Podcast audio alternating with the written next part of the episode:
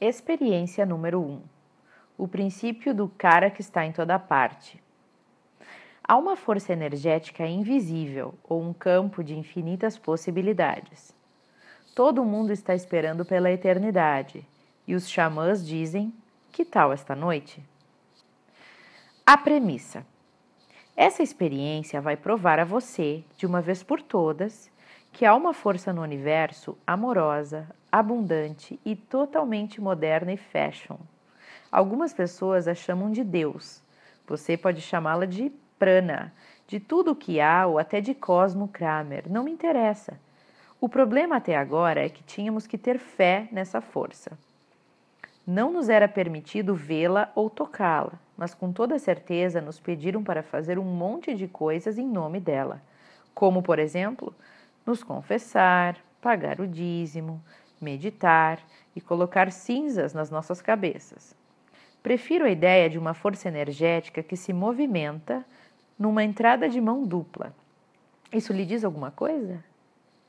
Nessa experiência, vamos fazer o campo de potencialidade saber que é agora ou nunca, querido. Agora ou nunca. Estamos cansados de acreditar em algo que adora ficar brincando de esconde-esconde com a gente. Nós queremos provas irrefutáveis e queremos agora. Você conhece aquela expressão muito usada na troca de e-mails no trabalho? Aquela assim: providenciarei isso o mais rápido possível. Bem, é assim que estamos nos sentindo neste momento. Daremos ao campo de potencialidades exatas 48 horas para nos enviar um sinal, um sinal bem claro, um sinal que não possa passar despercebido. Luz neon ajudaria e muito. Por comprarmos a ideia de que essa força é vaga e misteriosa, nós, na verdade, não esperamos encontrá-la, certo? Ou pelo menos não ficamos surpresos por encontrá-la, porque não fomos treinados para percebê-la. Não temos a consciência dessa força inspiradora, energizante e transformadora que está circulando na nossa vida, à nossa volta e através de nós. Eu esperar alguma coisa? Se o remédio que você está usando não dá resultados, para que serve então, né? Aqueles que preferem esperar por portões dourados, tudo bem, podem continuar esperando. Mas isso é mais ou menos como uma pessoa nos dias de hoje se recusar a usar a eletricidade. Tudo que, tem se, tudo que se tem que fazer para ter acesso à eletricidade é achar uma tomada e ligar um aparelho eletrônico nela e voe lá. Acontecem um monte de coisas legais. Comemos torradas de manhã, ouvimos música na rádio, vemos filmes, notícias e os seres humanos do outro lado do planeta que vivem uma maneira completamente diferente da nossa. O problema é que não conseguimos nos habituar a pensar nesta força energética da mesma maneira que pensamos na eletricidade. Nós não nos perguntamos, por exemplo, sou bom o bastante para ligar a minha torradeira na tomada? Ou então, rezei bastante para ter o, dinheiro, o direito de acender as luzes da minha cozinha? Nós não nos sentimos culpados por querer ligar o rádio e ouvir a nossa estação favorita, né? E o campo de potencialidades é igualmente tão sem preconceitos e tão à nossa disposição quanto a eletricidade, quando tomamos a decisão de procurá-lo de verdade. E não é muito difícil de achá-lo. Histórias de experiências pessoais, quer ver? Deus não é o bunda mole que muitas pessoas querem fazer você acreditar que ele é. Nessa parte, vamos falar de um assunto que muitas vezes faz as pessoas se retirarem da sala. É isso mesmo, estou falando dele. Estou falando de Deus. A menos que você seja de outro planeta e tenha acabado de chegar por essas bandas, provavelmente já notou que as pessoas falam a beça desse camarada chamado Deus. Dedicamos um dia por semana para adorá-lo. Construímos templos em todos, de todos os tamanhos, em todos os lugares e formas para honrá-lo escrevemos livros, artigos e depois sobre religião para jornais e revistas também. Todas as culturas, sem exceção, que existem ou já existiram, têm uma versão do cara que está em toda parte. Mesmo os físicos, cuja única linha de trabalho é estudar as propriedades e interações da matéria, Eles sabem sobre essa força invisível.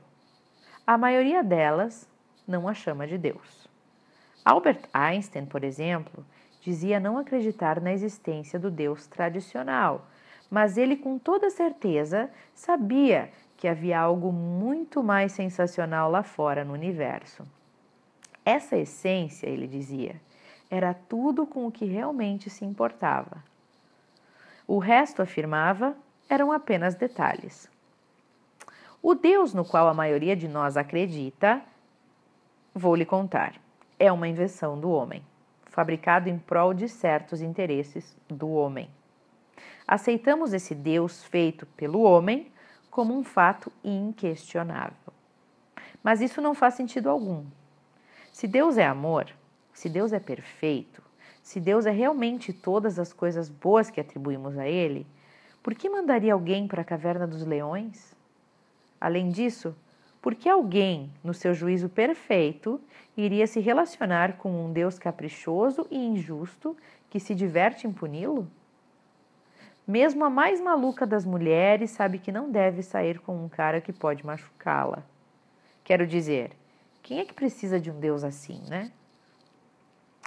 Vamos falar sobre Deus, esse terrorista.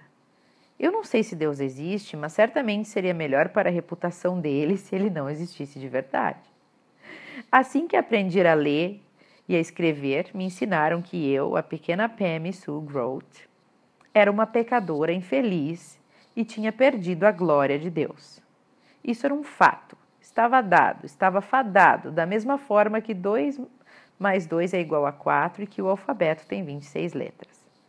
A única parte redentora dessa lição tão importante era que, pelo menos, eu não estava sozinha.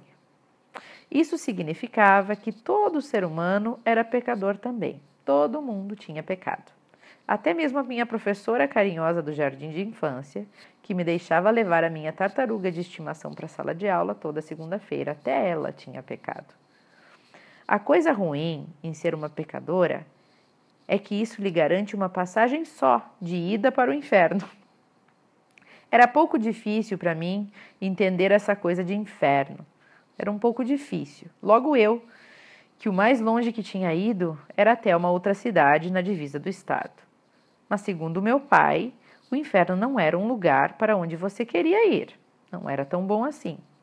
Era mais quente que a casa dos meus tios no verão, com o ar-condicionado quebrado e diferente de uma visita aos seus tios que termina depois de quatro dias, no inferno você vai ficar por lá por toda a eternidade.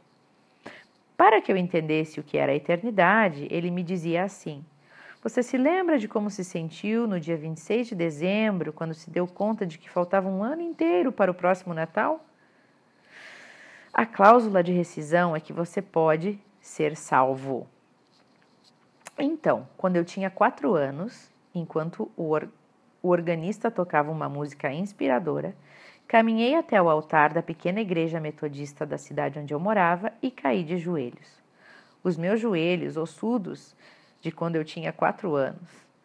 E eu pedi ao bom Deus que perdoasse os meus pecados. A minha família inteira, que vinha de uma longa tradição metodista, suspirou aliviada. Papai e mamãe chamaram todos das, todas as minhas tias e os meus tios naquela noite para lhe dar as boas-vindas. A nossa filha mais velha foi oficialmente salva hoje, eles diziam com orgulho. Estamos seguros de que pelo menos a Pan vai para o céu. A melhor parte de tudo, eles imaginavam, era que a minha conversão seria inevitavelmente um bom exemplo para minha irmã Becky, que tinha dois anos e para o meu irmão Bob, que tinha apenas três meses, embora eu secretamente desejasse que os meus pais o dessem para uma outra pessoa antes que ele tivesse idade suficiente para falar. Claro, você não quer desperdiçar nenhuma oportunidade, certo?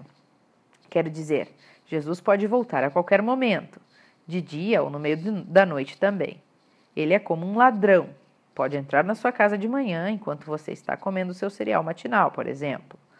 Pode chegar no meio do recreio, enquanto você está pendurando, pendurado de cabeça para baixo no trepa-trepa. Pode chegar até mesmo às duas da manhã, enquanto você dorme, o que pode ser um problema sério se você tiver o sono muito pesado. Jesus pode te levar embora antes que você tenha conseguido acordar de verdade.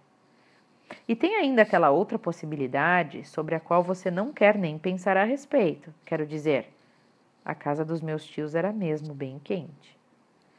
Ao mesmo tempo que eu estava aprendendo a aceitar a minha verdadeira identidade de pecadora, as pessoas me diziam o tempo todo que Deus era amor.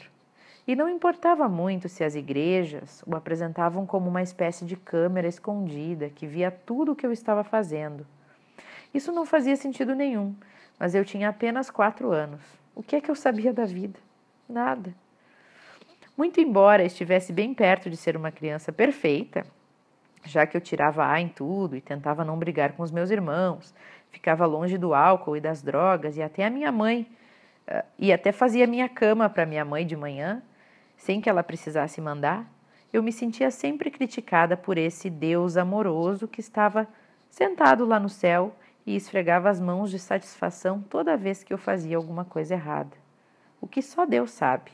Ops, lá vou eu de novo usando o nome dele em vão, que acontecia praticamente o tempo todo. Uma verdadeira tradição em enganar criancinhas inocentes.